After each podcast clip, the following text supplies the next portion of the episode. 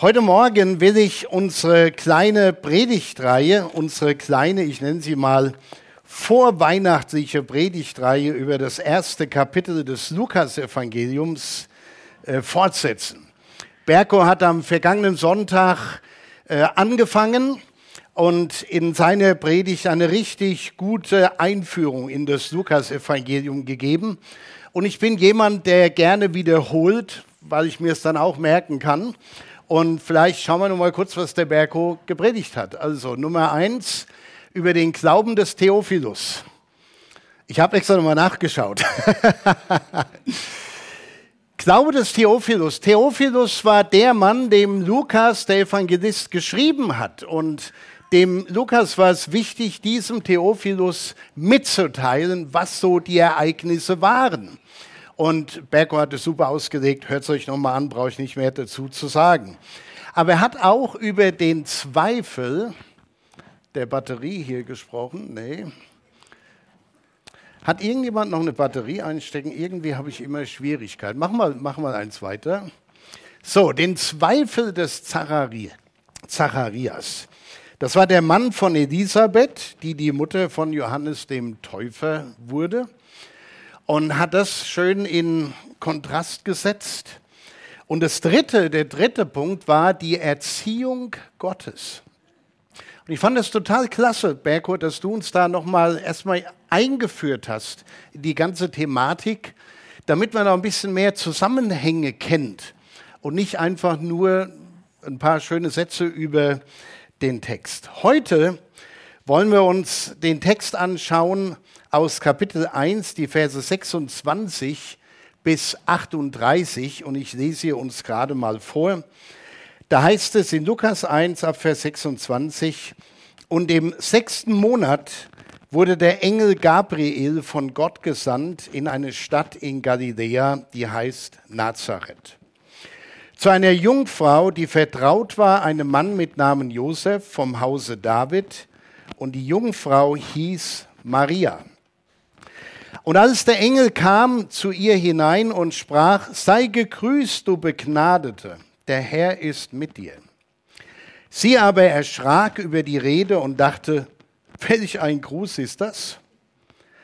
Und der Engel sprach zu ihr, fürchte dich nicht, Maria, du hast Gnade bei Gott gefunden. Siehe, du wirst schwanger werden und einen Sohn gebären, und du sollst ihm den Namen Jesus geben. Der wird groß sein und Sohn des Höchsten genannt werden, und Gott, der Herr, wird ihm den Thron seines Vaters David geben. Und er wird König sein über das Haus Jakob in Ewigkeit, und sein Reich wird kein Ende haben. Da sprach Maria zu dem Engel, wie soll das zugehen, da ich noch von keinem Mann weiß? Der Engel antwortete und sprach zu ihr, der Heilige Geist wird über dich kommen und die Kraft des Höchsten wird dich überschatten. Darum wird auch das Heilige, das geboren wird, Gottes Sohn genannt werden. Und siehe, Elisabeth, deine Verwandte, ist auch schwanger mit einem Sohn in ihrem Alter und ist jetzt im sechsten Monat, von der man sagt, dass sie unfruchtbar sei. Denn bei Gott ist kein Ding unmöglich. Maria aber sprach, siehe, ich bin des Herrn Magd, mir geschehe, wie du gesagt hast. Und der Engel schied von ihr. Das ganze erste Kapitel des Lukas-Evangeliums ist irgendwie, und ich sage das mit großem Respekt, ein Kapitel, wo es mehr um Frauenthemen geht. Schwangerschaft, nicht schwanger werden können und, und, und. Aber trotzdem gibt es in diesem Kapitel so viel für uns alle zu lernen, auch, auch für die Männer. Und es geht hier um zwei merkwürdige, denkwürdige und auch sehr faszinierende Schwangerschaften. Beide Schwangerschaften waren ungeplant. Weder Elisabeths noch Marias. Sie waren unerwartet und bei beiden war Gott irgendwie mit im Spiel. Zunächst wird hier Elisabeth schwanger, die Mutter von Johannes dem Täufer. Ein Engel, und ich fasse das nur noch kurz zusammen für alle, die am letzten Sonntag nicht hier waren, Gabriel, der vor Gott steht. Das, das fand ich cool, Bergo, wie du das erklärt hast. Der, der, der lebt bei Gott.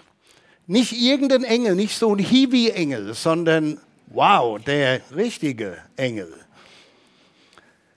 Der kommt zu Zacharias in den Tempel, der dort seinen Dienst hat. Und er sagt zu Zacharias, dein Gebet ist erhört.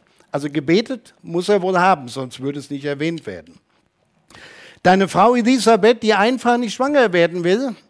Und Unfruchtbarkeit war damals nicht gut.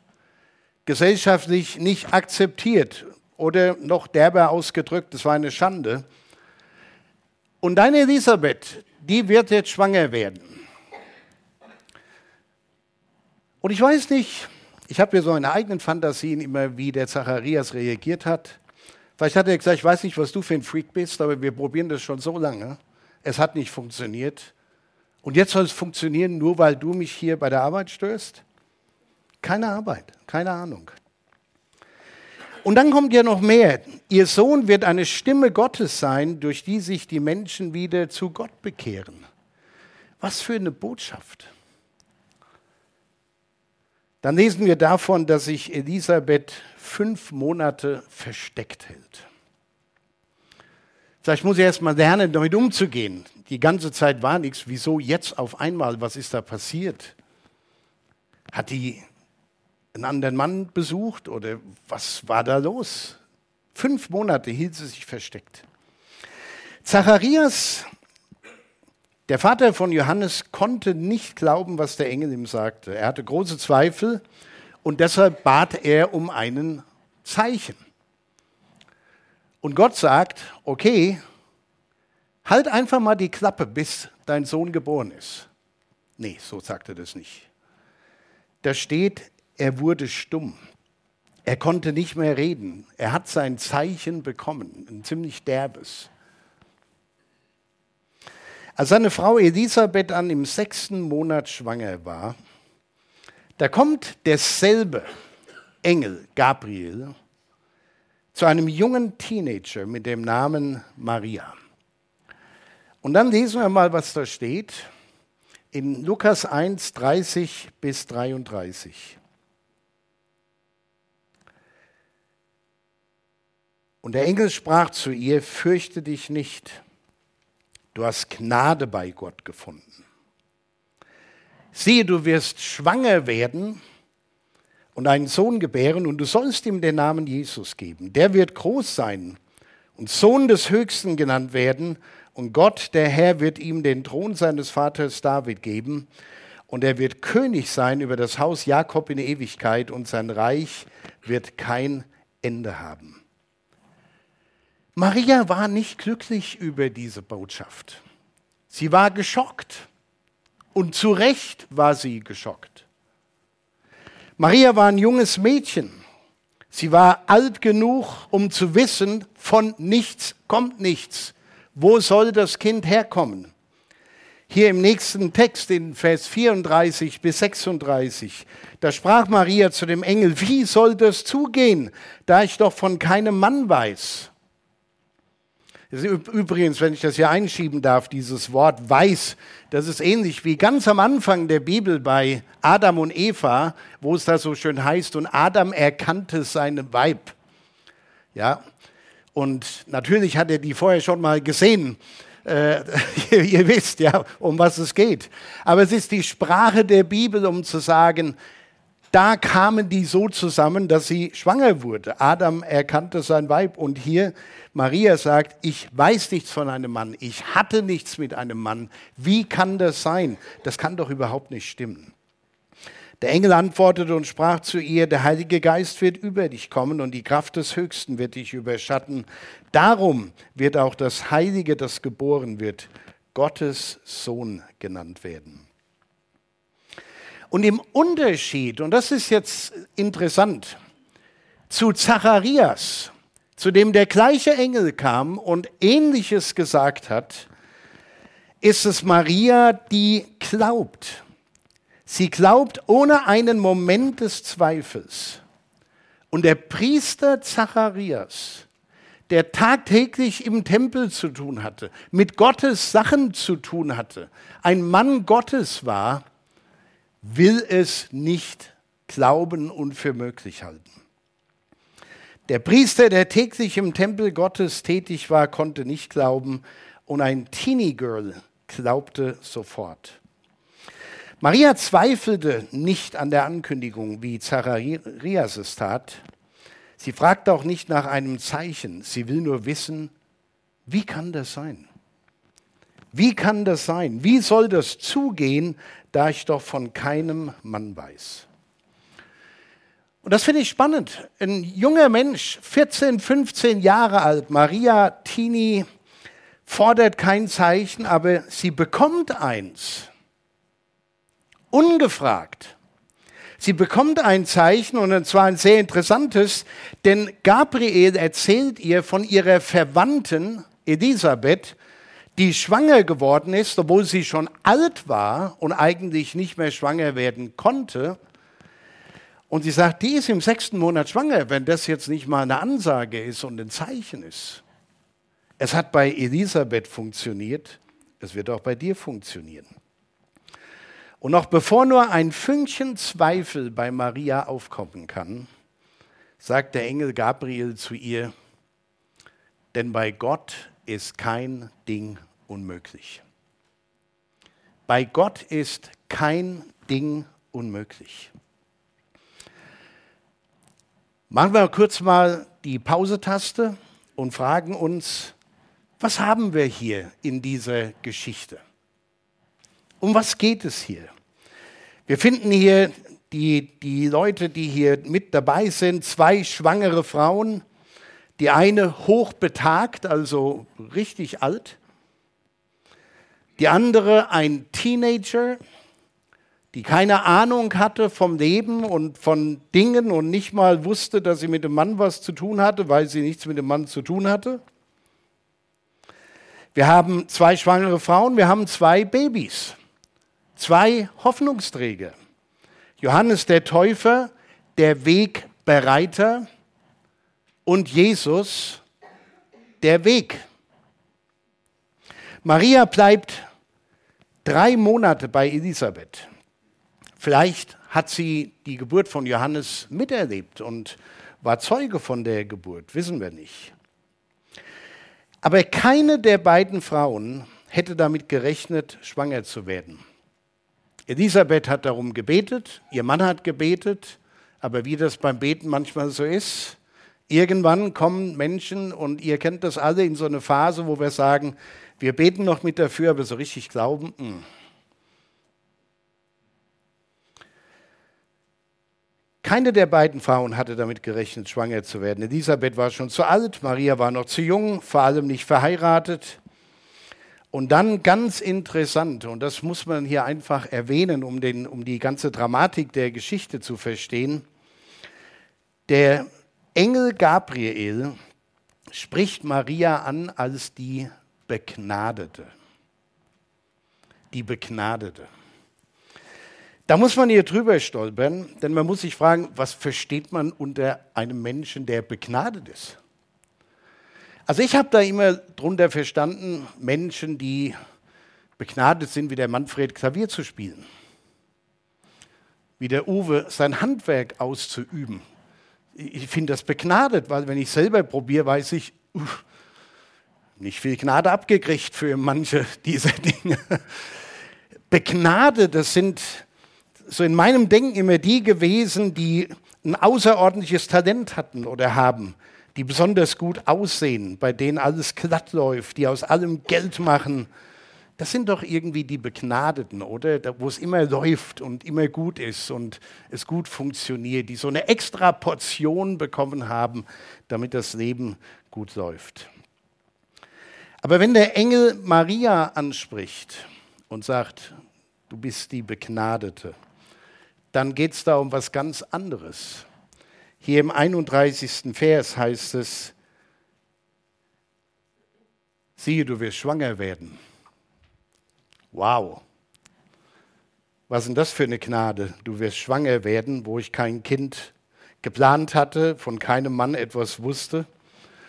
Diese Aussage, die muss ihr, die, muss sie halt, halt einfrieren lassen. Also irgendwie war sie so geschockt, ich werde schwanger. Warum war sie so geschockt? Sie war jung, sie war es verlobt und, und das ist der Punkt. Es ist ja nicht wie heute, da ist es halt da und ja, was soll's. Aber damals bedeutete eine Schwangerschaft in der Verlobungszeit, dass man als Ehebrecherin abgestempelt wurde. Und auf Ehebruch bestand die Todesstrafe im, bei den Juden. Könnt ihr nachlesen, 5. Mose 22. Tod durch Steinigung, wie es heute in manchen muslimischen Ländern noch ist übrigens. Tod durch Steinigung. Wenn Maria hört, du bist die Begnadete, oh, mal sehen, was ich kriege, du wirst schwanger werden, da ist das alles mit ihr geschwungen, was auf sie zukommt, was sie vor sich hat, was die mit ihr machen werden, wenn das nur irgendeiner rauskriegt. Aber wenn wir diesen Zusammenhang lesen und genau darauf achten, dann gewinnt das Wort von der Begnadeten eine ganz andere und viel tiefere und größere Bedeutung. Es geht nämlich hier nicht um Ehre, Reichtum, was ich kann, was ich bin, wie ich aussehe. Begnadet zu sein für Maria bedeutet, du bist die Person, die Gott sich ausgesucht hat, damit du ihm zur Verfügung stehst, und zwar dein komplettes Leben lang. Und das ist ein wichtiger Punkt in dieser Predigt. Was bedeutet es, Gnade empfangen zu haben und was machen wir daraus? Begnadet zu sein, sich Gott mit allem, was man ist, mit seinem ganzen Leben zur Verfügung zu stellen. Das ist, was es für Maria bedeutet hat, von Anfang bis zum Ende. Und ich denke, genau an dieser Stelle, da haben doch viele Christen und vielleicht auch viele, die heute hier sind oder im Livestream zuschauen, genau ihre Probleme. Und wir wissen uns da herausgefordert und wischen das manchmal von uns weg, weil viele halt nicht bereit sind, sich ganz Gott, Jesus hinzugeben, konsequent Jesus nachzufolgen. Das ist eine Sache, so ein bisschen fromm zu sein, christlich zu sein, ist eine andere Sache, sein Leben ganz in die Hand Gottes zu geben und sich von ihm gebrauchen zu lassen. Das ist eine völlig andere Geschichte. Und ich will es schon mal so einwerfen. Schaut mal, wie das bei Zacharias war. Der hat dem, in dem ganzen frommen Drumherum war der aktiv. Aber als es darum ging, ernsthaft zu glauben, dass Gott sein Wort einlöst, das kann überhaupt nicht sein. Sind wir mal ehrlich. Äh, wir, wir sind hier ja ehrlich. Die meisten jedenfalls. Wir, wir, alle sind, wir alle sind in einer Gesellschaft groß geworden, die wahnsinnige Veränderungen äh, erlebt hat und gerade durchlebt. Und das wird immer schwieriger und immer schneller. Und, und eine der Veränderungen ist tatsächlich die, dass unsere Gesellschaft immer mehr noch zu einer Konsumgesellschaft geworden ist und wird. Immer mehr. Wir wollen immer nehmen, haben, schnell erwarten. Jetzt und gleich muss alles funktionieren. Wir alle, wir alle wollen etwas bekommen. Wir haben Forderungen, wir haben Erwartungen. Und in einer solchen Gesellschaft ist es dann auch für uns Christen, die wir ja in dieser Gesellschaft leben und davon auch beeinflusst werden, immer schwieriger, eine Bereitschaft zu haben, auch zu geben. Und ich rede nicht von Geld, sondern sein Leben Gott zu geben. Weil wir wollen immer was von Gott. Christsein für viele Menschen heute ist, wenn das Leben nicht läuft, ist der Glaube so eine wunderschöne Krücke. Das hilft mir, wenn ich was brauche, bete ich. Es ist immer so, der Gott aus dem frommen Supermarkt, wir beten und dann gibt er das, ich habe ein Problem, ich bin krank, ich bete, alles kommt. Aber ich frage mich manchmal, wo sind die Christen, die natürlich auch von Gott empfangen und dankbar dafür sind. Wo sind die, die sagen, wo kann ich denn was geben? Wo halte ich denn etwas von Gott noch zurück? Wir haben Erwartungen an Gott. Und die Frage ist, was darf Gott von uns erwarten? Was darf er denn von uns fordern? Die allermeisten Christen, die wollen es bequem, sicher und ohne Risiko. Und wenn mal was gefordert ist, sucht man sich eine andere Gemeinde, wo nicht so viel gefordert wird. Ganz einfach. Wir wollen Ehre, aber keinen Spott. Wir wollen etwas von Gott haben, aber nichts geben. Und dann schaue ich mir Maria an, ein Teenager, ein junger Mensch. Ah, das macht Hoffnung für, dass, dass unsere jungen Leute uns irgendwann mal noch vorleben, wie es wirklich geht. Wie anders war da Maria? Die Antwort auf Gnade, die Antwort auf die Gnade, die jeder von uns in seinem Leben erlebt hat, sind nicht noch mehr Forderungen. Gott, jetzt will ich noch mehr. Die rechte Antwort auf Gottes Gnade ist, und haltet euch fest, sind zwei harte Worte, aber das sind die Worte, die ich hier äh, bei Maria sehe, sind Selbstaufgabe und Gehorsam. Selbstaufgabe und Gehorsam. Das ist, was Maria uns mit ihrem Leben zeigt. Ein Teenie Girl, das sich Gott hundertprozentig zur Verfügung stellt. Was noch spannend ist in unserer vorweihnachtlichen Predigtreihe, in unserem Text, ist, dass der Engel Gabriel Maria noch ein paar interessante Details gibt zu dem Kind, das sie erwartet. Über Johannes, also über Johannes den Täufer, äh, wird gesagt, er wird groß sein vor dem Herrn. Und ganz interessant, wenn man in den griechischen Text reinschaut, da findet man ein Wort, wo ist der Dennis? Du wirst es lieben. Mega. Zumindest ist Dennis Lieblingswort, wenn er hier vorne steht. mega. Er wird mega sein vor dem Herrn. Also so steht es tatsächlich in der Bibel. Und ihr seht alle, Dennis liest seine griechische Bibel. er wird mega sein. So, und dann aber, und das ist interessant, in Lukas 1,32, da steht über Jesus, er wird groß sein. Nicht nur als einer unter Gott vor dem Herrn, sondern einfach, er wird groß sein. Mit demselben griechischen Wort mega. Er wird mega sein. Und ein Ausleger weist darauf hin, dass diese Schreibweise, er wird groß sein, im Alten Testament, wenn die gebraucht wurde, sich immer auf Gott bezieht. Auf Gott selbst. Das finde ich ganz spannend. Das, wir, wir lesen da so drüber, er wird groß sein und Sohn des Höchsten genannt werden. Aber wer seine, sein altes Testament kannte damals, der wusste, wenn das so gesagt wird, dann kriegt die Maria gesagt, da kommt Gottes Sohn zur Welt. Da kommt Gott selbst. Mega. Und dann nimmt die Geschichte ihren Lauf. Eine ältere Dame und ein Teenie erleben, wie ihre Bäuche wachsen. Bei der einen waren die Falten weg. Zumindest waren die Falten im Kleid weg. Und mit ihrem Umfang wächst auch der Glaube an das, was der Engel Gabriel ihnen gesagt hat. Denn bei Gott ist kein Ding unmöglich.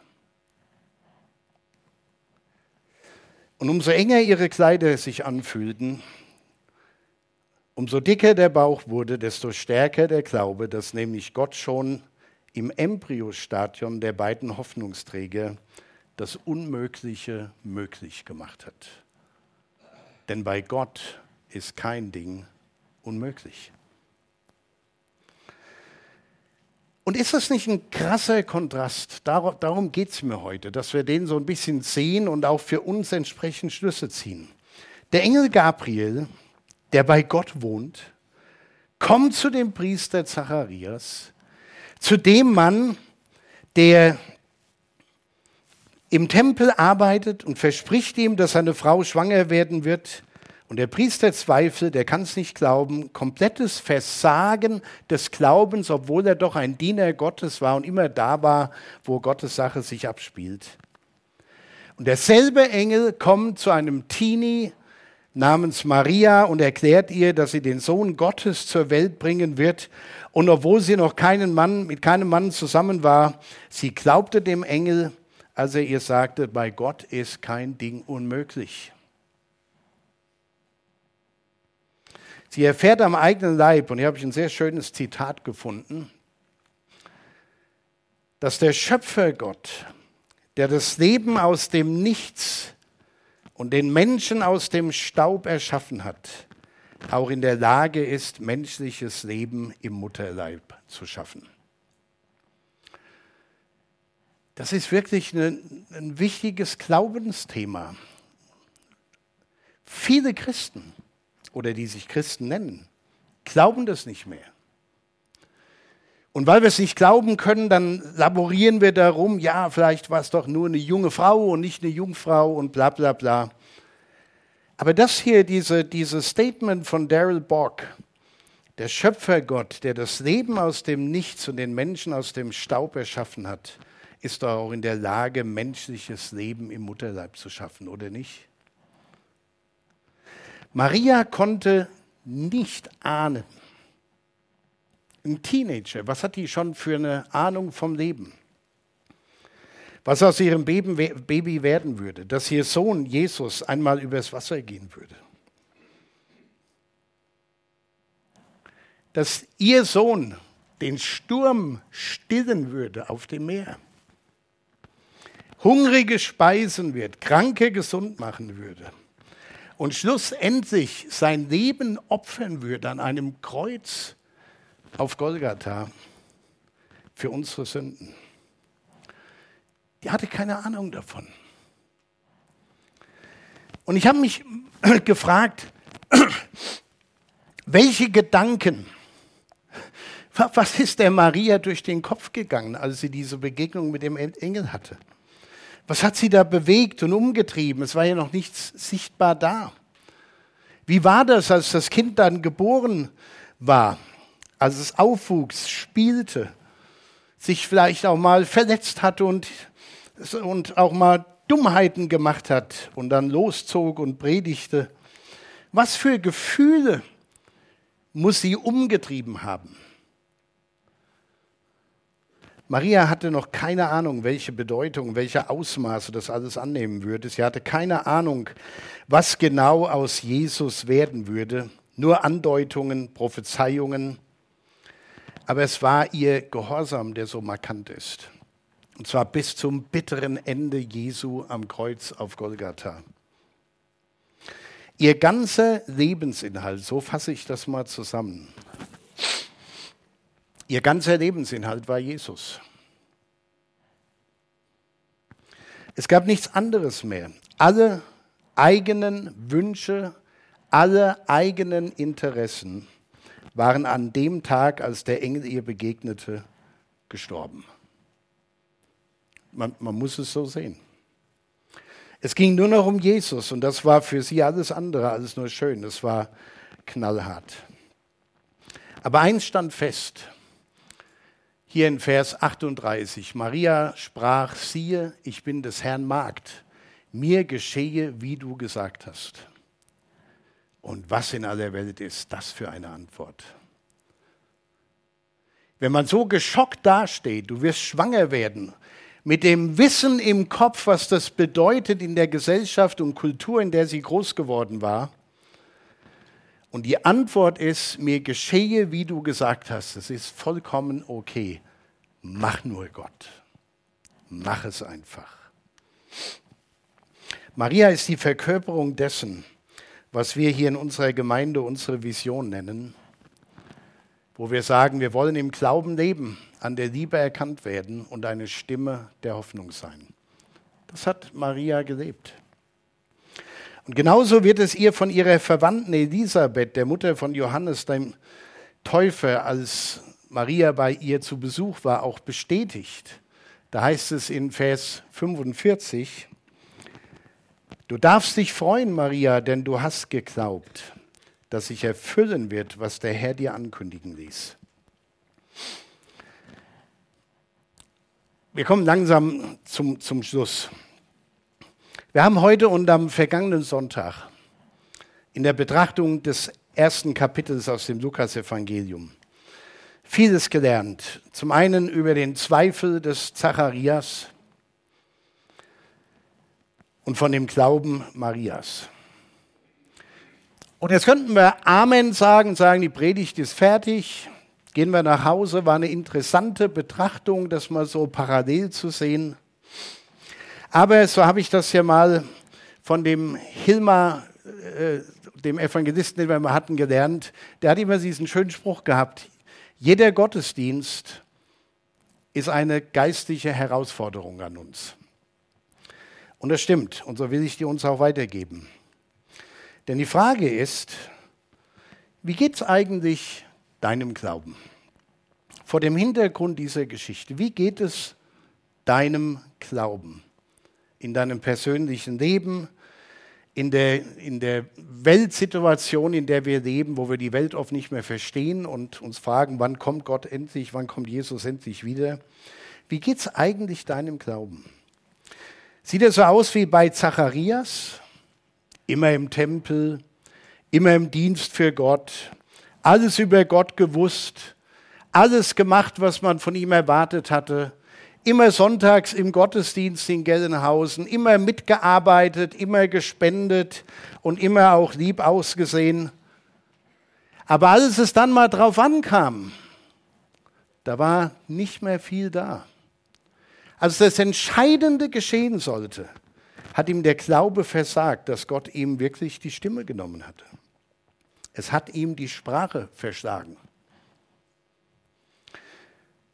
Ist dein Glaube so wie bei Zacharias, dass man so das Ganze drumherum alles mitmacht, es läuft, alles gut, alles stabil, alles prima, aber dass in den wichtigen Momenten des Lebens der Glaube nicht greift? Oder hat dein Glaube die Qualität des Glaubens einer Maria, die auf Gott hört, gehorsam ist und ihr komplettes Leben Gott unterordnet und in seinen Dienst stellt. Sich ganz Gott zur Verfügung zu stellen, das bedeutet für Maria, eigene Wünsche, eigene Träume zu begraben und ich bin sicher, sie hatte Wünsche und Träume und ich bin sicher, Gott hat auch einige noch erfüllt. Also das ist gar nicht so das Thema. Aber die große Linie ihres Lebens war in Gottes Hand. Bis dahin, dass sie zusehen musste, wie ihr Sohn an einem Kreuz auf Golgatha stirbt. Wie also steht's um deinen Glauben, um meinen Glauben? Mich fordert diese Predigt unglaublich heraus. Tatsächlich. Klar, ich könnte sagen, ich glaube noch bis zum 11. Februar, dann werde ich hier verabschiedet und dann ach, bin ich Freizeitchrist. Ja? Nee. Die Predigt hat mich zutiefst angesprochen und gefragt, was, was heißt das für dich, wenn du dann mal nicht mehr hier beschäftigt bist, aber wenn du immer noch zu mir gehörst und mein Diener bist, das ist für mich eine wichtige Frage. Die hätte ich mir als Teenager nicht gestellt, die stelle ich mir jetzt. Wie steht es um deinen Glauben, um deine Hingabe, um deinen Gehorsam? Ich will euch einen Moment geben, darüber nachzudenken. Und ich habe eines meiner Lieblingslieder ausgekramt, das ich für euch singen will, wenn ich es hinkriege. Und während ich das singe, denkt einfach mal darüber nach und betet, Gott, wie steht es eigentlich um meinen Glauben, um meine Hingabe, um meinen Gehorsam?